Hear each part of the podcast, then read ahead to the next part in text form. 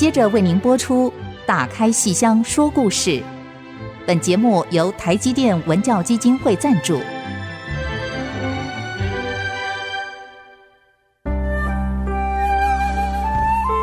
打开戏箱子，看见台上的精彩一刻。戏箱子里还有许多你不知道的喜怒哀乐、悲欢离合。让戏曲专家王安琪、罗世龙和您一起打开戏箱说故事。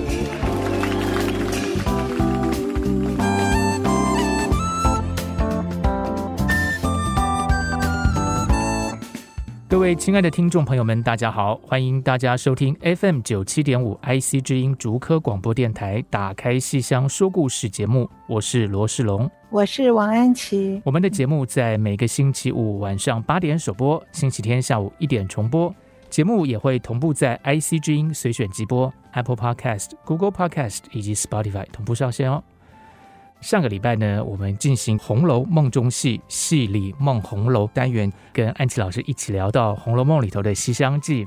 老师卖了个关子哦，就是 哎，其实我还特别去翻了一下《红楼梦》哦，研究了一下哈。但是呢，我也要卖个关子，我们一起来听安琪老师跟我们揭晓。就是上次说到黛玉做这个行酒令啊，这个作诗啊什么的，突然就把《西厢记》的句子给套进去了。然后这时候呢，我们有个非常聪明会侠的一个呃女孩子叫宝钗，就回头看了一下。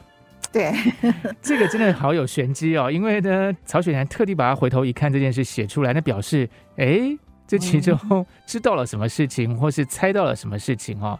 那老师可以跟我们揭晓答案了吗？这四十回的时候，哈、嗯，那个行酒令，然后黛玉呢，先说了一句“良辰美景奈何天”，嗯，哎，宝钗就回头看他了，这句是《牡丹亭》，对不对？哈、嗯，然后呢？接下来，黛玉又说了一句：“纱窗也没个红娘报。”哈。那宝钗显然又会耳朵更竖起来了。好，可是上次我们就讲到这里，我们就讲到四十回的时候，黛玉行酒令所脱口而出的《牡丹亭》和《西厢记》。然后上次的尾巴呢，我们就是在解释，其实《西厢记》里面是纱窗定有红娘报，一定有红娘来报信。可是黛玉为什么会说成也没有红娘报呢？并不是背书背错了，而是。《西厢记》已经整个内化到黛玉的呃协议以及他的语言思想里面呢，他每天都在想着自己跟英英小姐的关系，所以英英啊、递减呐、传输啊，然后赖减呐、闹减呐，这一切千回百转都跟黛玉的情思纠缠在一起。所以黛玉常常会想：莺莺那么孤独，可是她终究大胆的。自己抱着枕头被我去了 长生的房间，那我好，我比他更孤独。我对爱情当然更有向往，可是我不可能走到那一步，所以他会脱口而出《西厢记》，却不自觉地改了一句词：“纱窗外也没个红娘报。”所以他比莺莺更孤单。其实，我们读《西厢记》常常觉得红娘好像更抢眼，对不对？对，我们记得都是那个“我爱红娘”，对啊，这红娘已经变成我们生活中的一个名词了。嗯、是，她她就是牵红线的，而且是好这么好心的，然后这么直率，也很有智慧的牵起了红线。嗯、所以，我们常常会关注到红娘的可爱，反而对于莺莺的犹豫不决、千回百转。嗯大家比较不关注，而黛玉却不同。黛玉整个是站在莺莺这个立场来思考，所以我们上次的节目里面谈的是为什么他会把“一定有个红娘报”改成了“也没有红娘报”。其实这就是《西厢记》这出戏进入到《红楼梦》这个小说的叙事的体系之后，它是怎么样变化的？嗯、曹雪芹怎么样利用这个戏的？词来作为人物内心的转折，我觉得这个是读《红楼梦》非常非常重要的一个关键。是，而我们上次没有来得及讲的，就是当黛玉脱口说出《牡丹亭》跟《西厢记》当做行酒令的词之后，同时宝钗回头看了一眼，宝钗。他的学问好，他不是只知道《大学》《中庸》，对，他连《牡丹亭》《西厢记》都熟透的。他是不是要告诉黛玉说：“哎、欸，林妹妹，你背错了哦！我告诉你，这题你要是这样写的话，可能会被扣分哦。”没有，宝钗也没有这么无趣。对啊，就背错了，有没有红娘？她立刻能体会。可是宝钗在当下发现了黛玉怎么把。西厢这种禁书，所谓的淫词艳曲，给公开来说了呢，那可是他当场没有揭穿，嗯、啊，所以这宝钗非常厚道的地方没有揭穿，嗯、而也是曹雪芹这个笔法非常精妙的地方，嗯、没有在当下点出这个结果，而是隔了两回。刚才的行酒令是四十回，一直要到四十二回，他才写到宝钗呢。接下来把黛玉拉到一个他的房间，然后说：“对，然后说 我要审你，我要审问你。”那黛玉就会说：“你宝丫头，你疯了！你审问我什么？” 结果宝钗冷笑一声：“好你个千金小姐，好你个不出闺门的女孩，满嘴说的是什么呀？你只管实说了吧。”那黛玉一时没想到是什么，哎，我说过什么话，什么把柄落在他手里头了？哎，到底是什么呢？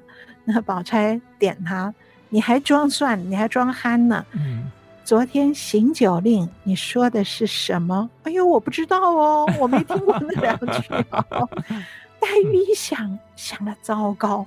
我说的是《牡丹亭》跟《西厢记》，哎呀，当下红了脸呐、啊，就过来就搂着宝钗哈，好姐姐啊，这原是我不知道，我随口说的，你教给我，你告诉我那是什么，我再不会说了。这宝钗说：“我不知道啊，听你说的怪生的，所以我要跟你请教啊。嗯”你看这个对答多有趣啊！有的 黛玉什么都不知道，你看她这个《西厢记》也不是她要看，那是贾宝玉放在那边叫她去看的。被动的。对，然后这个也不是她自己要背的，那贾宝玉拿给我了，我只好看嘛，看了不小心就记起来了。那那你宝姑娘还 好像记得很清楚，那你看的还更熟。对，然后你还说你不知道那是什么，还跟我请教的。可是黛玉经过前面这番精彩的对答，黛玉当然明白了，所以她知道自知理亏呀。她说：“好姐姐，你不要说给别人了，我以后再也不会说了。”那宝钗一看，看黛玉羞得满脸通红，而且满口央告她，哈，央求她，她就不再往下追问，然后拉着黛玉坐下来，一边吃茶，一边款款的跟她说：“你当我是谁呀？我也是淘气的呢。你看这个口吻多好，我也是个淘气的。我从小七岁八岁呢，我也是够缠人的，够人缠的呢。哈，我们家呢也是个读书人家，我祖父啊有很多的藏书啊。那我们这个兄弟姐妹在一处啊，我们都怕看正经书。好，那么有的爱诗，有的爱词，例如这些《西厢记》啦。琵琶记啦，元人百种曲就是元杂剧啊，嗯、无所不有。然后你看下面两句说的什么？他们背着我们偷看，我们也背着他们 偷看，好可爱哦！就是这一批兄弟姐妹，当然也应该包括他们的大人们了。嗯、他们彼此有，你看祖父有藏书，祖父就藏了《西厢记》。对，我觉得有一个人应该没有背着偷看吧。我在想，他的哥哥薛蟠应该不会看吧？呃，他不爱看，他这个应该是整天出去外面 这个打架闹事。他要看到他就不会变成那个样了。对，对所以其实告诉我们还是要多看书了哈，这个陶冶一下心情。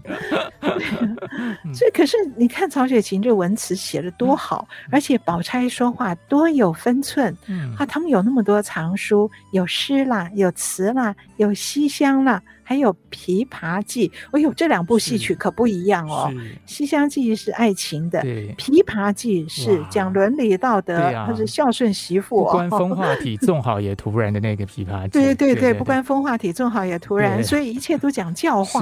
所以西厢，宝钗故意把西厢跟琵琶放在一起，制衡一下。对，所以好会说话啊。对啊，然后真是可爱，就是。这个每个人的性格，从他们的讲话讲任何话里面都透出来。嗯，可是宝钗也真的是个淘气的，所以他下面一句话说是：他们背着我们偷看，我们也背着他们偷看，大家都在看，看作一团，什么都看了哈。嗯、那这还蛮需要心机的，就是对，啊，就是你偷看完之后还要丢在那边，然后假装不知道这个书，然后别人还要就是观察说，那你到底什么时候偷看完了，我再去把它偷拿来看。你怎么才能说多愁多病身？对，像小时候我们有时候就兄弟姐妹之间就就抢嘛，就说你怎么还不看完，赶快拿来给我看这样。可是这个是只能偷看，你不能抢。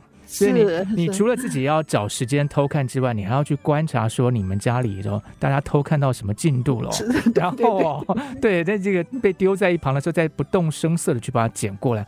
如果这个宝姑娘的这个心思也是从小养成的，从小养成的，察言观色的功夫很厉害。对，她又淘气，然后又养成了这样一套所谓世故的功夫。这这不简单，都是《西厢记》的功劳。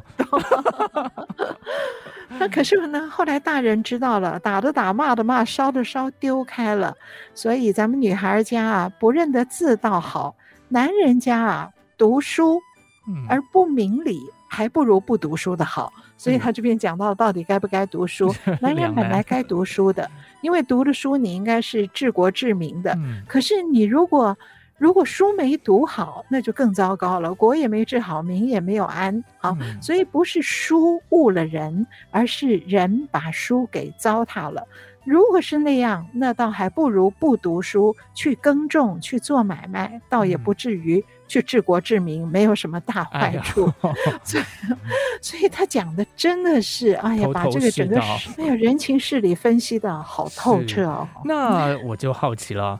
黛玉也是个聪明的人了，听到宝姑娘这样审她，哦，那这个林姑娘到底怎么样来？她服气哦。哦，那我们先稍微休息一下，嗯、待会来看看林妹妹到底怎么样去应对这件事情。好，休息一下，马上回来。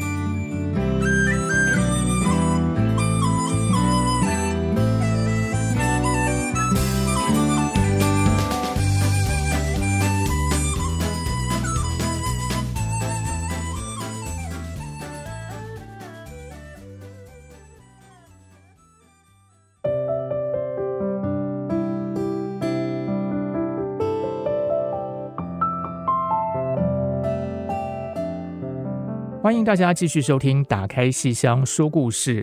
这个刚才我们谈到林妹妹跟宝姑娘，哎，宝姑娘偷看这个《西厢记》，还跟这个林妹妹教训了一番。那林妹妹怎么应对呢？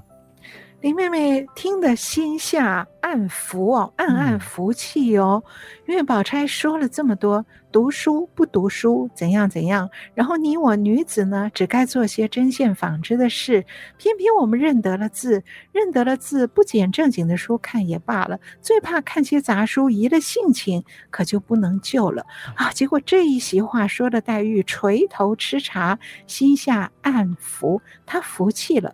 所以这一段借用西厢，从此《红楼梦》的人物关系开始发生了变化。宝钗跟黛玉在之前是心存芥蒂，彼此是不好的。对。可是这一番话，这次宝钗没有当众说出“你讲西厢，你读西厢，你你用西厢”，没有当众拆穿，而是在。这么一个没有人的地方，好好的跟黛玉来分析，好该看什么样的书，分析他对一些男性、女性该怎么样这个为人处事的一些道理，说的让黛玉心服口服。所以很多人说，从此从这一回之后，宝钗跟黛玉已经没有芥蒂了，两个人和好了。这回之后，两个人。是所谓钗黛合一，宝钗跟黛玉合一。哎，这个钗黛合一，这也是很抽象的。是，怎么可能说宝钗跟黛玉两个人合为一身呢？钗黛一身，哎，其实也可以。《红楼梦》里面有很多这样的很玄的东西。《红楼梦》的前几回出现了一个秦可卿，嗯，哇，这个人物哇，真的是好特别哦。而秦可卿的出现，他本身这个笔法对他的形容就是集钗黛于一身，所以很多人说《红楼梦》的写法在前面先出现了钗黛合体的秦可卿，而后再分这怎么讲？分仓分流 我们分成二人，分成二人，这个分成两个性格极端的，一个真的是。至情至性，然后完全没有被世俗所沾染，啊、嗯，最单纯、秉性最真的一个黛玉，跟这个宝钗是明理。那么，有的人认为说的好听是明理，说的不好听是世故。是啊，总之是两条不同的，呃，人世间的两种不同的待人处事的路子，很极端的两种，都是非常好的。是，那么这两个人。钗黛合一的话，我想对很多人来讲，我们往往向往理想情人。是我们心目中的理想情人，往往就是有两种完全不一样的性格，却同时融于一身，嗯、对不对？这个感觉应该都有这样想法。有点让我想到那个英国小说家珍·奥斯汀写《理性与感性》。这个 两姐妹，一个理性，一个感性。对 对，老师要讲这个钗黛合一啊，这理性与感性的结合。我突然想到，就是以前我在大学的时候上王文兴老师的课，跟我们讲到这个理性与感性，突然他就好像有感而发，他说：“哎，可是这个小说里头啊，不管是理性的那一个。”还是感性的那一个，最后他们的人生目标就是选择要结婚，就是在 在那个珍奥斯汀的小说里头这样子。你看，我们以前国光在二零零五年有一部戏，就是后来得台新奖的，叫《三个人儿两盏灯》。是啊，那个戏就是我们上次访问雪君的时候，可能也提过，嗯，是雪君想出来的故事，然后我跟雪君一起把这个戏编出来，然后演出以后得到台新奖。那个里面就是谈的是。后宫的女性情感，嗯，那么后来这个女性，她跟一个女的和一个男的，他们三个人组成了家庭。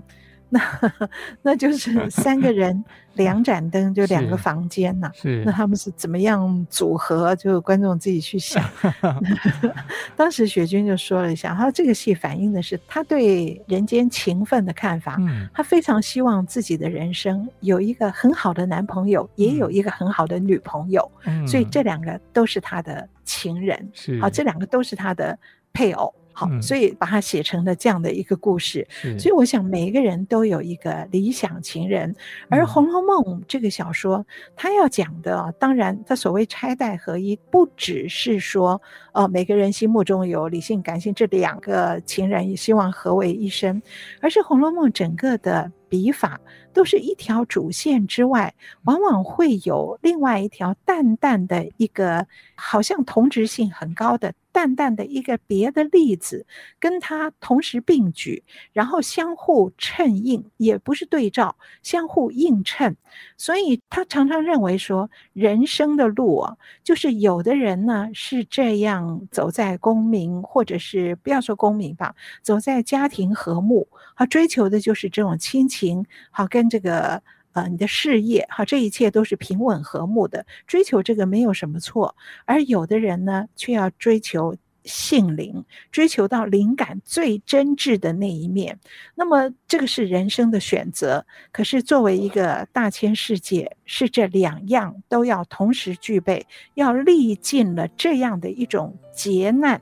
好，你要经历过这一切，好，经历过这样红尘幻海的劫难，然后也要经历过。情节，而后才看破一切，而归到石头的本身去。是，所以整个写法，钗黛是宝玉必须历经的他的劫难，所以也是人间红尘必经的几条路。所以钗黛合一其实是有整个很深刻的一个意思，而投射在《西厢记》里面。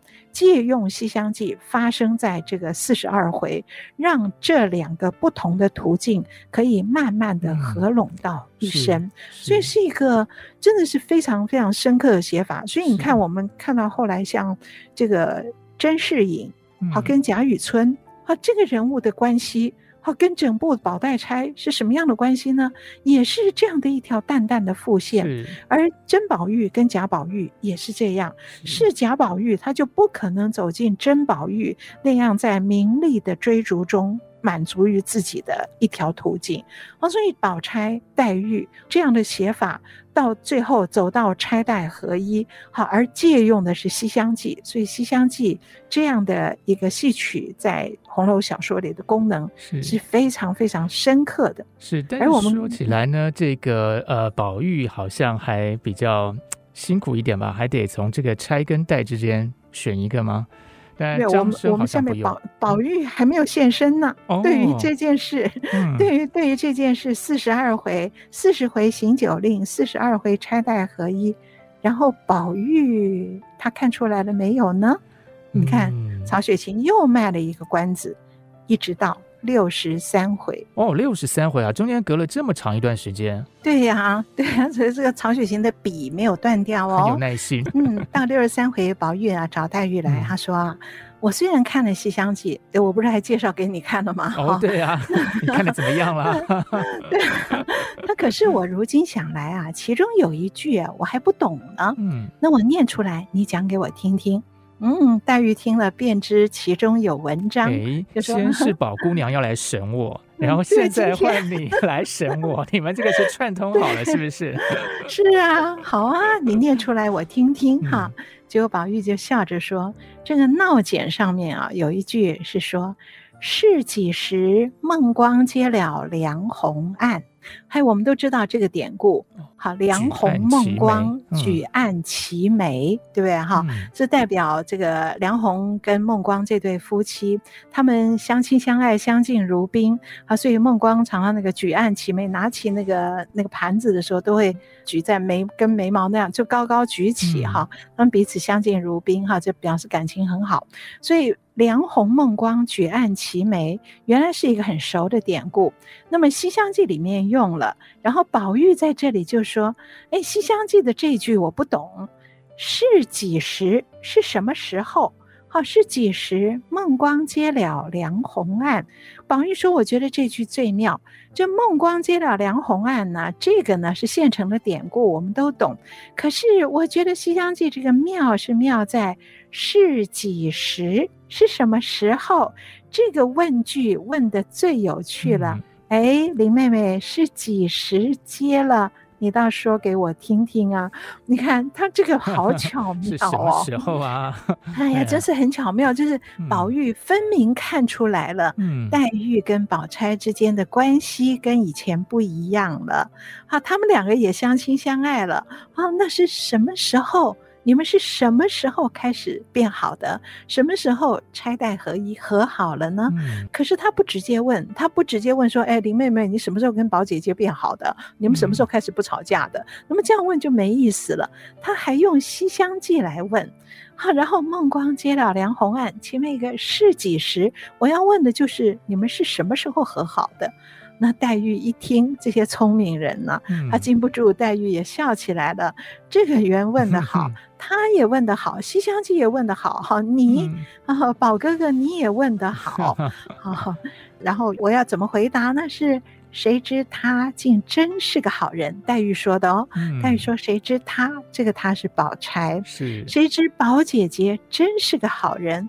我平常啊，我素日只当他在藏奸。” 我以前以为他坏人 藏奸，没有想到他真是好人。好，然后就把他行酒令的时候说了《牡丹亭》，说了《西厢记》，而宝钗没有当场揭穿，后来偷偷的跟他说，然后呢，怎么样跟他解释啊？书要怎么读？哈，我们该怎样怎样？哈，然后黛玉把这些仔仔细细的告诉了宝玉。宝玉方知缘故，好、哦，所以原来这三个人都是有小心机的。而且我突然发现，这个宝钗跟黛玉要怎么个好法呢？就是呢，彼此都有对方的秘密在手中的时候，嗯、他们就都好了。然后呢，哎，非常的这个细致的，就把他们的关系就建立起来了。那我们这边先稍微休息一下好了，待会儿我们再继续来聊《西厢记》跟宝玉、黛玉、宝钗三个人之间的关系。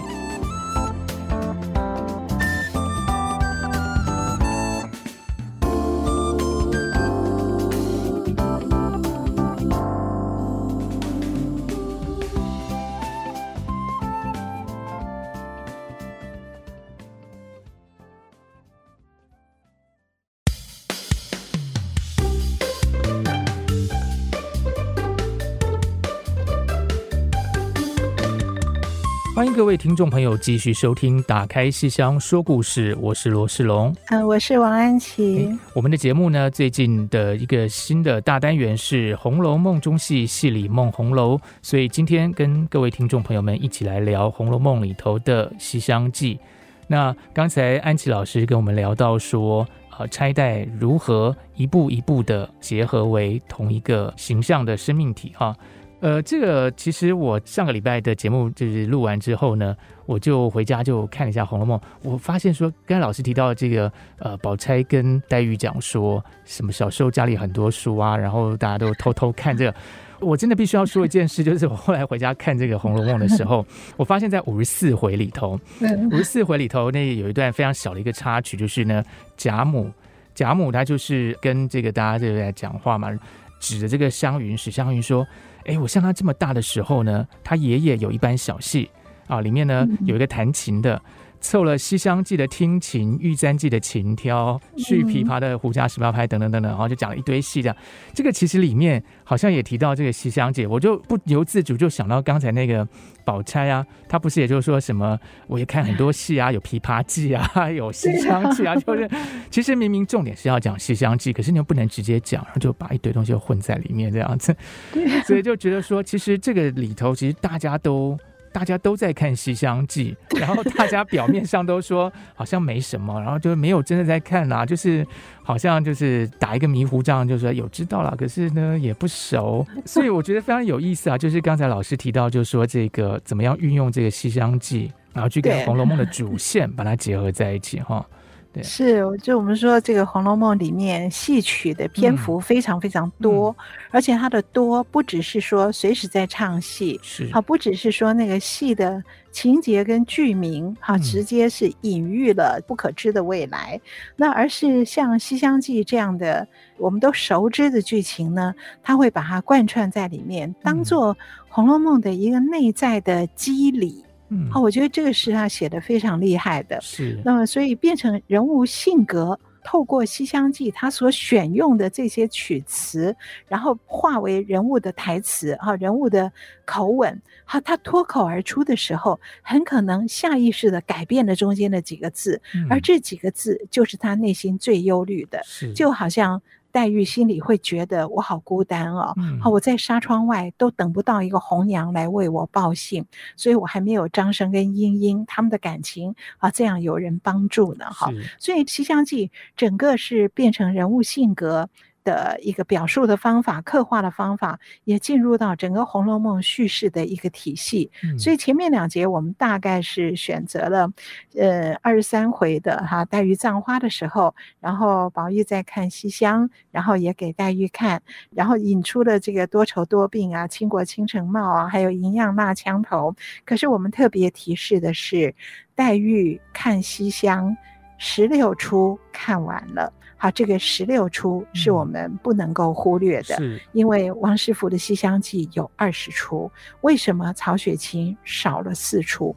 好，这四出我们有版本考证的很多文章，可是我们的重点是这个版本。好，所谓金圣叹的金批西厢，为什么不要后四出？因为后四出是团圆，嗯、而如果宝玉、黛玉读西厢读到了高中团圆。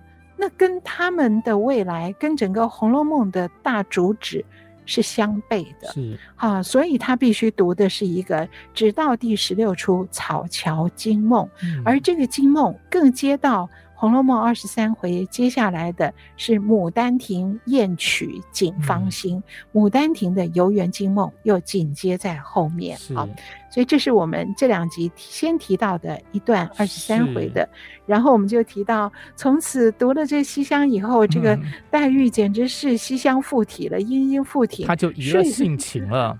是是，睡个午觉都连我每日跟他情思睡昏昏的哈。然后后来行酒令的时候也会脱口而出，嗯、而这个脱口而出就让宝钗警觉到了，嗯，嗯，我抓到你的把柄了。是可是我不是要来。呃，不是要来威胁你什么，嗯，我是跟你好好的来聊一聊。我觉得书是什么，人是什么，人生是什么，男人是什么，女人是什么。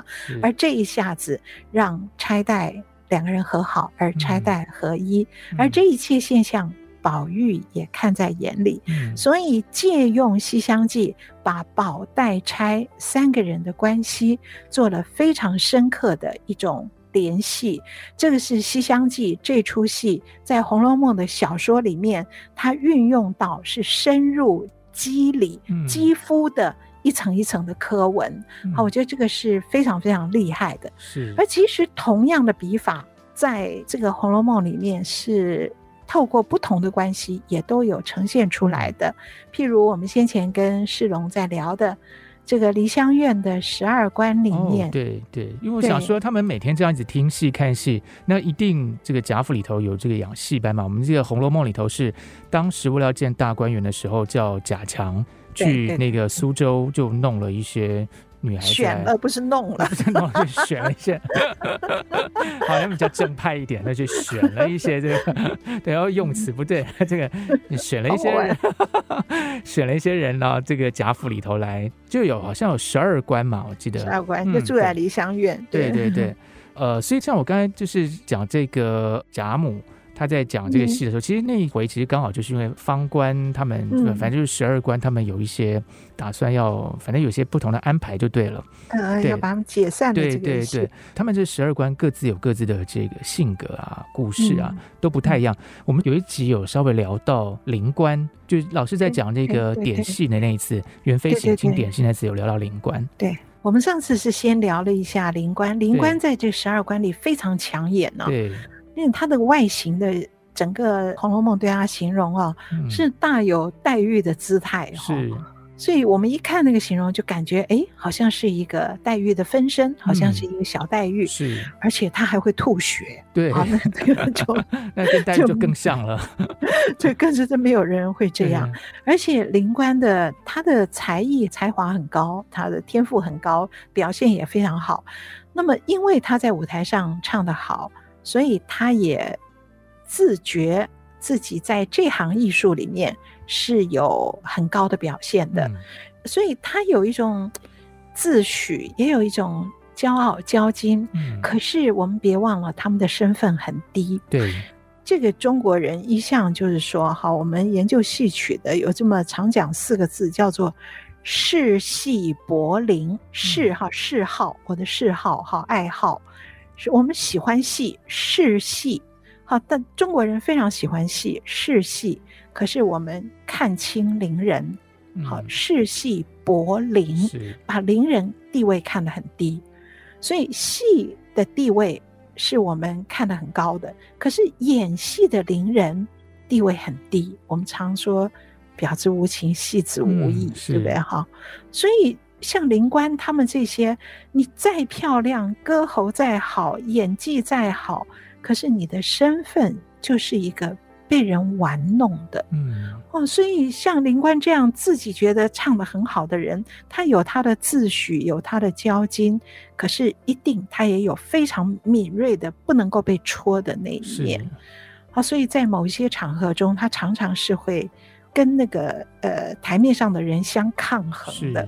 就是他也很孤高自赏，嗯、就是我们上次聊到的，就是元妃省亲的时候，嗯、叫他唱《游园惊梦》，他就偏不唱。他说：“我不是学这个的，对，对，我要唱那个呃，相约相骂。嗯，你你想想看，元妃省亲，哎，何等盛大的这个场合，对吧？对呀，唱《游园惊梦》多棒啊！对啊，换做多适合。有些别换做有些别的人呢，可能就觉得说，他就不会唱，他都要硬要说他会唱，然后就是硬要把自己表现出来的人，可大有人在。对呀，求之不得嘛。灵官不同啊，可是灵官。”他不，他这不是我的本行戏，嗯、这不是我的本角。是哦，我学的是六旦，哈，这昆曲里的六旦就是小花旦。嗯、我学的是这种小旦，我不是唱《游园惊梦》的杜丽娘的，所以我自己挑，我唱《拆穿记》的相约相骂。嗯、你听这个名字，就是我约好在后花园给你那个拆穿，然后是别人。替代拿了，然后有人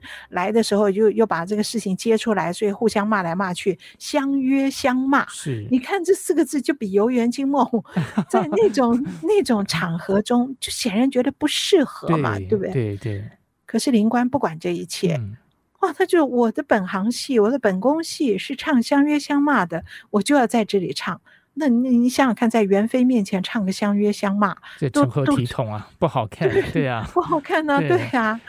可是这样的一个女孩有她的个性，嗯，好，就你看到她有她自己的骄傲，也有她自己的自卑，哈，嗯，是。可是我们对她印象最深的，应该就是她拿了一个簪子在地上画，画来画去。宝玉看了半天，不知道她画的是什么，结果才看到是一个蔷薇的蔷。嗯，哎呦，这那好有味道哦，那一段。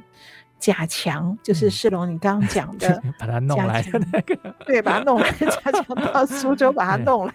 对，老师，我会我会这么讲，其实是有原因的，因为后来那个贾强不是还去买了一只这个鸟还是什么金丝雀什么，对，就是鸟笼里面有一只鸟，对，本来是想对是想要讨他欢心，其实他没有他没有高兴啊，他其实就有点抱怨说，哎呀，我们都是被玩弄的，对啊，就是被反正什么原本买来这边，然后唱戏啊，也没什么自由，对不对？对，我们就是。被你弄来，对呀、啊，就是被弄来。所以我其实刚才这样讲是有原因，我是站在他的角度，有原因，有原因。对，我是站在他的角度来讲这件事情的哦。是是是是，有理有理。对，嗯，所以你看他这个灵官心里偷偷爱着贾强，嗯、把他弄来的人，嗯、所以在那个泥土地上用簪子一直写着蔷薇的蔷，嗯，哇，这多美，而且多让人心疼的一个。就连宝玉其实也为了这件事情，后来才顿悟了某些道理哈，就说是不是每个女孩子都会为宝玉他而流泪的？对，我不是每个人的白马王子，不是每个人的理想情人。对，其实对宝玉来讲也是一种成长，就是说，对啊，就是并不是所有天底下好的事情都要被你所拥有，因为有些事情它就是你握不住也留不住，它就是要就是你看得到，各归各的，是啊，是啊。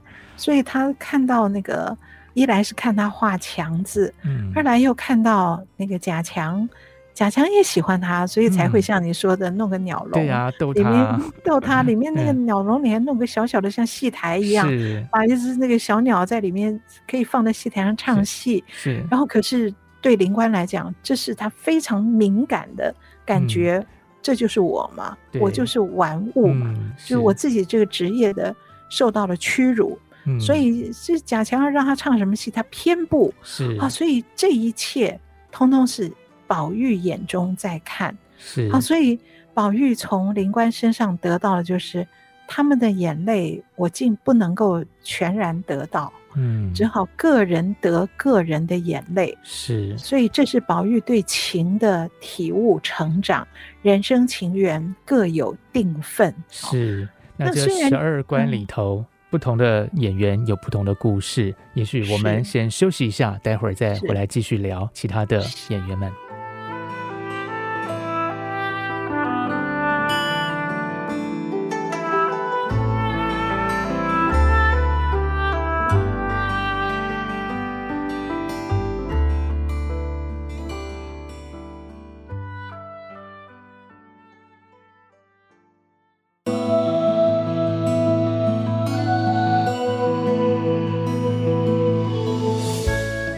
大家继续收听《打开戏箱说故事》。在前一节的节目里头，我们聊到了《红楼梦》里头的十二关，其中有一个灵官啊，画墙的那个灵官，给宝玉很多的一些启发，心灵的成长。那其实，在十二关里头，我自己印象蛮深刻的还有其中几个哈，比方说像刚才我跟安琪老师稍微聊一下，我们对这个偶官这个角色也其实蛮印象深刻的哈。是对。莲藕的藕，对藕官，哦，藕官烧纸，哎呀，这跟那个灵官画墙一样哎，都很痴情哦。那他烧纸是烧给一个其实跟他有过一段 算是感情吧，对吧？另外一个另外一个伶人，是也是他们梨香院的这些伶人十二官中间的一个。那个字呢，有的版本把它写成吃药的药，可是其实它应该是。草字头一个我的你的的的，嗯，草头一个的念滴，好、嗯、对不对？地还是滴哈？就是他烧纸是烧给这个地官，而地官死了啦哈。那么地官是演小旦的，偶官是演小生的，他们两个人以前常常在台上搭档演戏，所以真真假假，假作真 时真亦假哈。嗯、而且你看他们两个人取的名字很有趣，这个地草字头一个我的你的的的，它的意思是莲子，另外一个叫藕，一个是莲藕，一个是莲子。对，所以莲子跟藕是同根生的，嗯、哦，所以他们就是从名字上就这样一对，两个都是女孩子。可是，一个小生，一个小旦，在台上常做才子佳人，所以他们也就自认为是一对。那后来那个地官死了以后，偶官没有去殉情，可是他好想他，他会烧纸祭悼他。嗯、所以这个烧纸并不表示他要去殉情，他纪念他、想念他是真的。可是他，他也递补了另外一个。蕊官，花蕊的蕊，嗯、是，所以你看这个很有趣的是这，呃，我想你，我这么爱你，可是你死了，我未必要殉情，嗯、我也可以有别人来替代。这个到底真真假假，谁什么是人生，什么是戏啊？是而这样子一个代表一种人生的虚实真假的关系，同时也好像暗示预补了宝黛钗三个人的关系。嗯、是。哎，宝玉跟黛玉这么样的真情，可是黛玉死了，宝玉当然是后来出家了。是，可是他终究还是娶了宝钗，虽然这个是金玉良缘蒙骗他的，是，可是就是人生有很多路是很难说的。所以《红楼梦》的这样的一种写法，是彼此相互映衬。是就像我们刚刚说那个灵官，嗯、灵官那么像黛玉，他可以说是。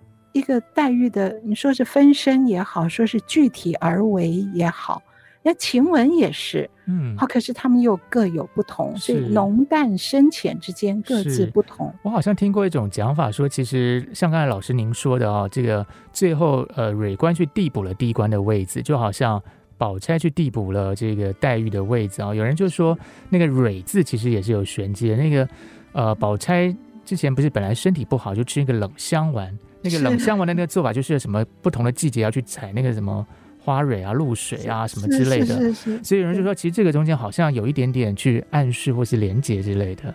所以就是《红楼梦》的每一样物事，嗯，每一样服装，每一个名字，每一个金钗环首饰都没有。白写的是。都有它的寓意在里面，是。每一个小动作都有，是。对啊。那有没有对应到贾宝玉的这种呃伶人呢？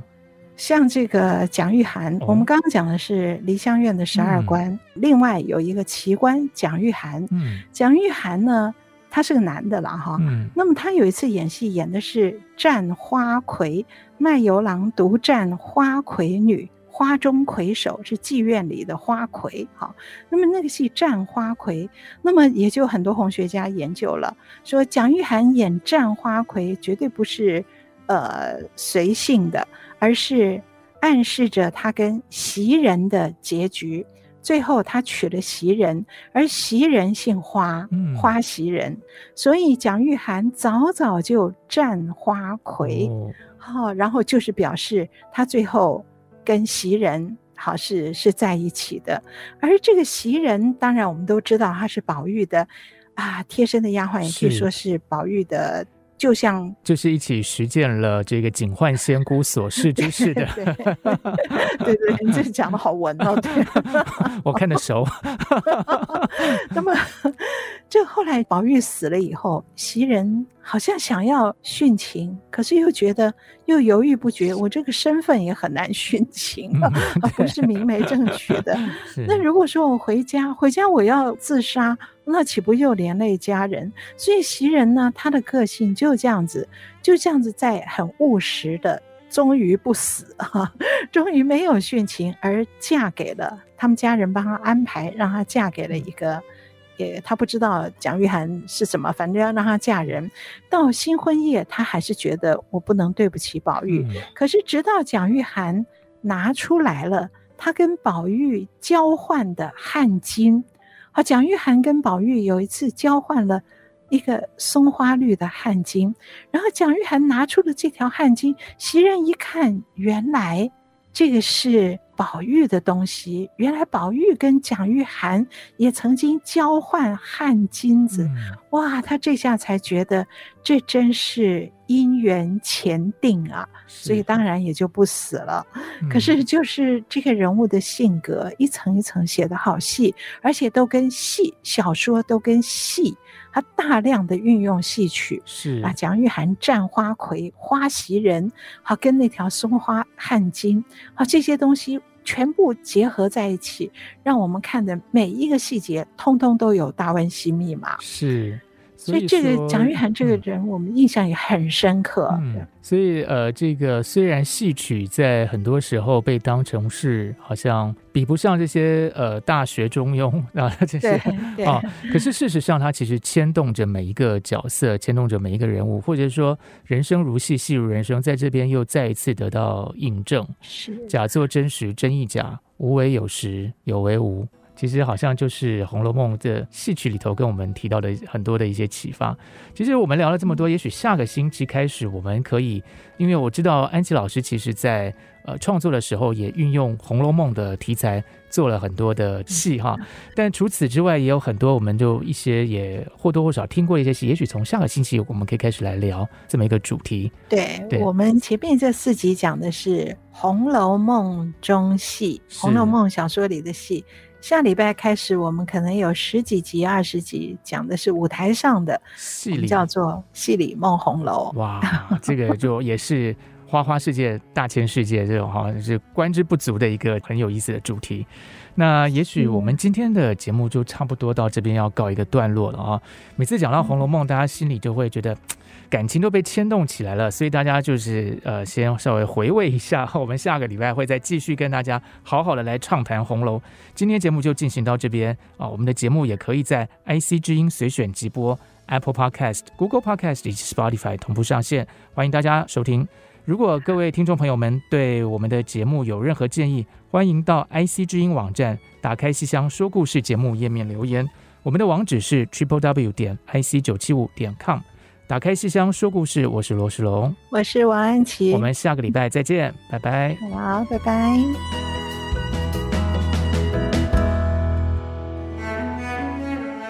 本节目由台积电文教基金会赞助播出。台积电文教基金会深耕文化经典，引动艺术风潮，与您共筑美善社会。